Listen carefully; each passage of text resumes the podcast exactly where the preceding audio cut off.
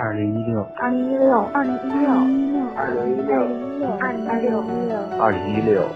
我在镇长，我在广东、江西、桂林、北京、吉林、温州、山西，我在湖北、南昌、海南、长沙、四川、西班牙、鞍山、苏州、台州、海南、福州。听请听听听晚间治愈系，晚间治愈系，晚间治愈系，晚间。治愈系，晚间治愈系，晚间治愈系。我是妍希，我在晚间治愈系和你说晚安，晚安。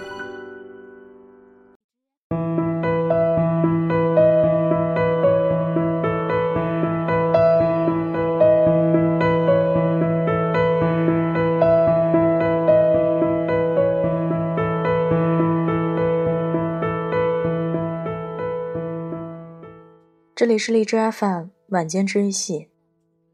今晚我们来读。别说你没背景，自己就是最好的背景。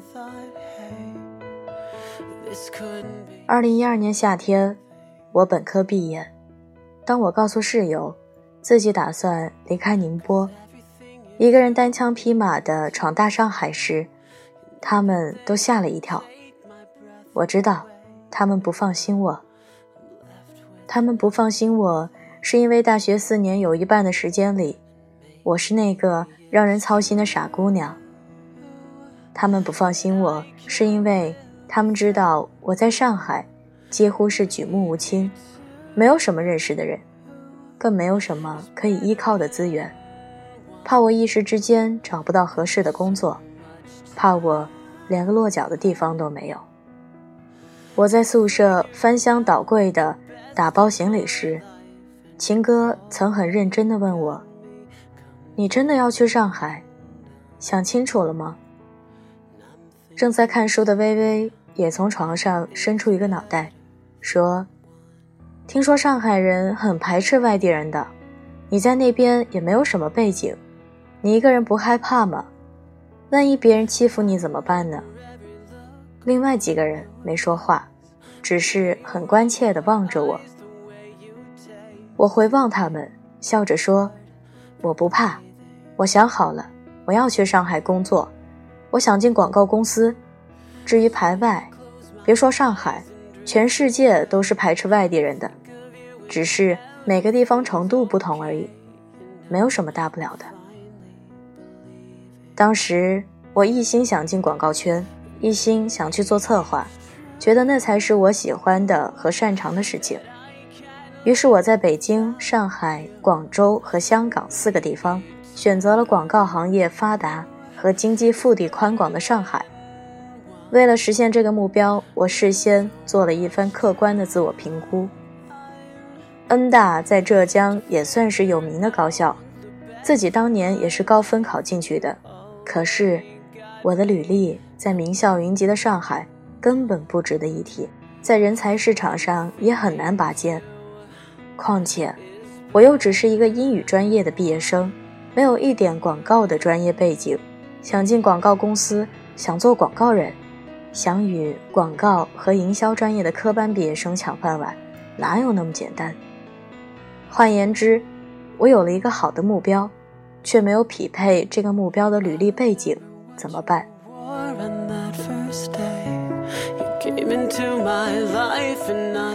没有背景。我自己就是最好的背景，没有背景，我可以制造一点背景出来。那时我对策划的理解很简单，广告策划就是服务于某一特定商业目的的出谋划策。所以啊，做策划的人至少应该具备两个方面的能力：一要擅长思考和组织策划活动，要有想法，脑子转得快。组织协调能力强，二文字功底要强，最好的是能轻松的驾驭不同的问题。一旦我的履历里面具备了这两个方面的特质，必然能引起广告公司 HR 的注意。针对第一点，我将大学里所有组织策划过的活动全部罗列在了一张 A4 纸上，最后挑选了几条比较出彩的，写在了简历上。组织策划联谊晚会、建设志愿者基地和 KAB 创业企划。针对第二点，我把几次征文比赛获得的奖项和发表过的文章写在了履历上，甚至还附了一些以往的随笔。这些筛选出来的履历，是当时资历浅薄的我能找到进入广告圈的最好筹码了。一来他们是真实的，有据可查；二来他们能帮我佐证自己具备从事广告策划的特质。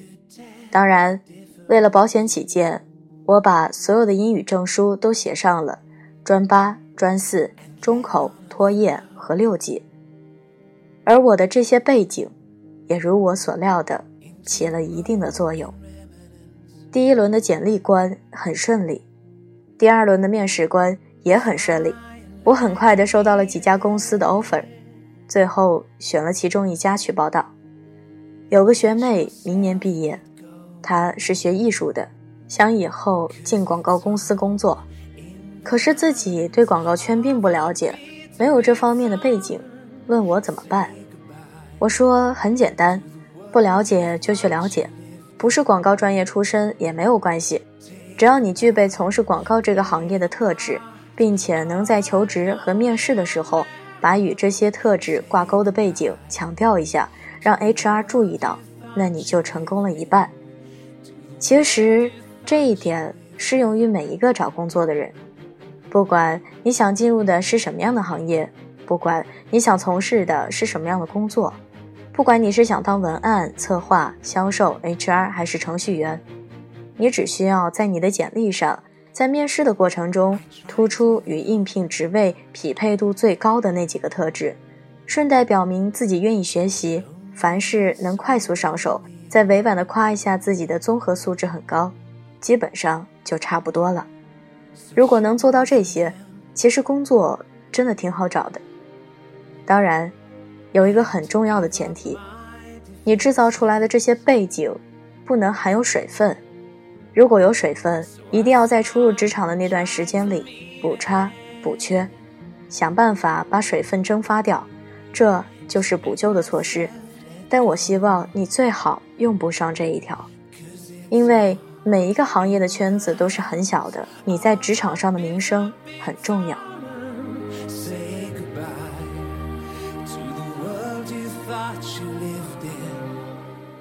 William 以前是在广告公司当项目经理的，今年五月辞了职，跟我说不想做广告了，打算找一个师傅带自己入行，转战影视圈当制片人。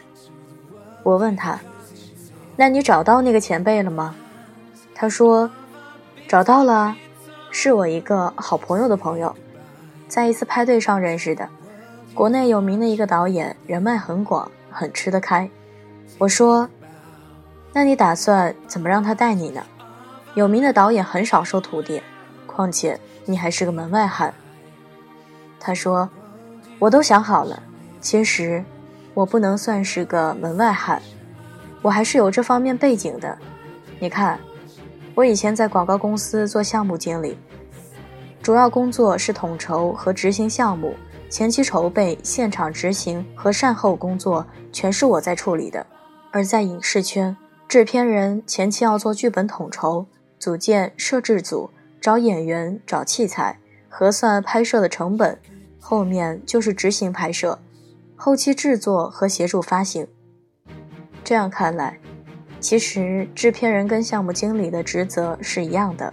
如果把电影比作一个项目的话，制片人就相当于电影这个项目的项目经理。而且你忘了。我在广告公司也拍过视频，跟过片子啊。我这才反应过来，对哦，这样看来你已经算是入过行了。威廉的话让我明白了一个道理：背景不仅是可以制造的，还是可以平移的。制造背景能帮你清除门槛障碍，快速的进入一个行业，适用于每一个求职的人；而平移背景。能帮你顺利的进入一个全新的领域，更适用于跨界转行的人。后来，广告公司项目经理的优势也真的帮到了他。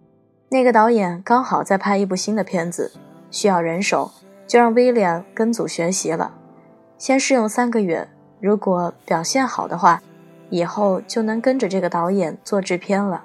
金融圈里有一个流传很久的经典故事，叫做《怎样当上世界银行行长和比尔盖茨的女婿》。一位优秀的商人杰克，有一天告诉他的儿子，说。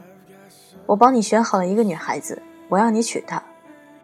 儿子说：“我要娶谁，我会自己决定。”杰克说：“可我说的这个女孩不是别人，她可是比尔盖茨的女儿。”儿子又说：“啊，比尔盖茨的女儿？那这样的话，在后来的一次聚会中，杰克走向比尔盖茨。杰克说。”我来帮你女儿介绍一个好丈夫。比尔说：“我女儿还没有想嫁人呢。”杰克说：“但我说的这年轻人可是世界银行的副总裁。”比尔又说：“哦。”再后来，杰克去见世界银行的总裁。杰克说：“我想推荐一位年轻人来当贵行的副总裁。”总裁说：“我们已经有很多位副总裁了。”不需要了，杰克说。可我说的这个年轻人可是比尔盖茨的女婿。总裁说：“这样啊。”最后，杰克的儿子娶了比尔盖茨的女儿，又当上了世界银行的副总裁。有人点评说：“这才是真正的资本运作。”故事里的商人老爸发挥自己卓越的口才和超长的资源嫁接能力。把原本没有任何背景的儿子一下子推向了世界银行行长和比尔盖茨女婿的位置，可见，对于真正的高手来说，没有背景和最好的背景之间只是一线之差，只差一个杠杆的距离。所以，当你真的很想做一件事情的时候，不要害怕没有背景，因为你。就是最好的背景，别忘了，背景是可以制造、平移和嫁接的。你过去的履历、阅历、经验等，都会是最好的背景。容颜一老，时光一散，希望每一位长颈鹿都能记得，晚间治愈系会一直在这里，伴你温暖入梦乡。感谢你的收听，我是妍希。晚安，好梦，吃月亮的长颈鹿们。